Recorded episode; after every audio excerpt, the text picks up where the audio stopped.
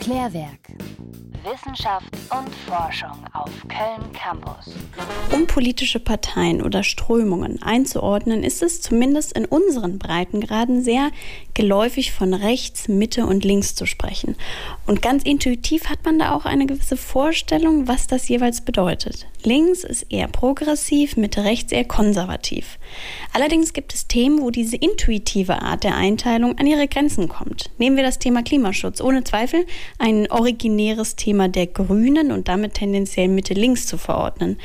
Allerdings kann man Klimaschutz auch aus einer rechten Perspektive begreifen. Naturverbundenheit, Regionalität, Heimatverbundenheit. Auch der Feminismus ist ein politisch umkämpfter Begriff. Feminismus von rechts? Ist das möglich? Ich habe mich auf Spurensuche begeben. Mittlerweile ist der Feminismus eine Charity-Aktion für unterprivilegierte Frauen geworden. Nur noch Symptom einer Empörungskultur, die sich fester an die Idee der Gleichheit klammert als jedes kommunistische Regime. So schreibt die Autorin Ronja von Rönne vor wenigen Jahren in der Zeitung Die Welt unter dem Titel Warum mich der Feminismus anekelt. Der Weg zur Umsetzung des feministischen Hauptanliegens, die Gleichberechtigung der Geschlechter, war und ist zuweilen steinig. Aber auch abseits solcher Grabenkämpfe wird über die Definition des Begriffs Feminismus gestritten.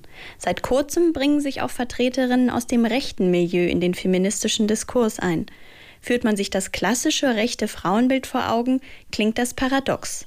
Dr. Renate Bitzern ist Professorin an der Technischen Hochschule in Nürnberg und beschäftigt sich seit Jahren mit dem Thema Geschlechterrollen in der rechten Szene. Also ganz klassisch ist eine ganz ausgeprägte äh, Heteronormativität, äh, wenn man diesen Begriff da äh, nehmen will. Also das heißt, es wird davon ausgegangen, dass es äh, genau zwei Geschlechter gibt, dass es sich um Männer und Frauen handelt äh, und dass Männer und Frauen natürliche Unterschiede aufweisen, dass eben auch dann entsprechend verschiedene Aufgaben vorgesehen. Dass weibliche Emanzipation und rechte Ideologie historisch zunächst nichts miteinander zu tun hatten, wird auch daran sichtbar, dass nach der Machtergreifung der Nationalsozialisten alle aufkeimenden Frauenbewegungen im Keim erstickt wurden. Nachdem also lange Zeit eine solche explizit antifeministische Haltung das rechtsideologische Programm bestimmte, hat sich das rechte Frauen Frauenbild in den letzten Jahrzehnten unter dem Druck gesellschaftlicher Entwicklungen modernisiert.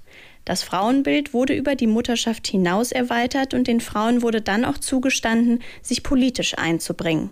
Besonderes Aufsehen erregten Aktivistinnen vom Mädelring Thüringen, einer NPD-Unterorganisation, als sie 2007 einen Aufsatz veröffentlichten mit dem Titel Nationaler Feminismus, ein Paradoxon.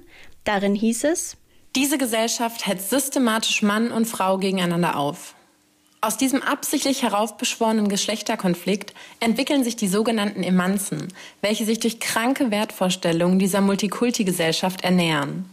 Wir nationale Sozialistinnen aber sind keine Emanzen, sondern stolze und selbstbewusste Mädels und Frauen, die in ihrer Heimat und ihr Volk noch etwas wert sind. Meistens gehören die Mädels und Frauen zu jener Gruppe, die nur Anhängsel ihrer Männer darstellen ohne eigene Meinung und selbstständiges Handeln. Diesen Missstand wollen wir schnellstens beseitigen. Dieser Aufruf zeigt, zumindest Teile der rechten Szene wollen hinsichtlich des Themas Feminismus mitreden und mitdeuten. Feminismus als politischer Komplex ist gewissermaßen zu attraktiv geworden, um ihn, im wahrsten Sinne des Wortes, links liegen zu lassen. Während dieser Trend in der extremen Rechten nur bei einer kleinen Minderheit Anklang fand, so wird im Kreise der neuen Rechten aktuell mit einem ähnlichen Narrativ für Frauenrechte mobilisiert. Eine davon ist die Publizistin Ellen Kositzer. Ein 2016 im rechtsnationalen Verlag Antaios erschienenes Buch von ihr trägt den Titel Die Einzelfalle, warum der Feminismus ständig die Straßenseite wechselt. Ich versuche in meinem Buch zu ergründen, warum immer noch so getan wird, als handle es sich bei diesen sehr speziellen Mann-Frau-Konflikten um ein Gender-Problem. Warum also getan wird, als handle es sich um den patriarchalen Mann auf der einen und das Objekt Frau auf der anderen Seite. Warum also so getan wird, als habe das alles nichts mit Ethnie, Kultur und Religion zu tun. Primäres Problem sei, so Kositzer, die durch Migration ausgelöste Islamisierung und das damit importierte Frauenbild. Gerade die politische Linke, so Kositzer weiter, würde größtenteils negieren, dass die Zuwanderung muslimischer Männer eine nicht zu bewältigende Herausforderung für jeden Feministen, jede Feministin darstelle.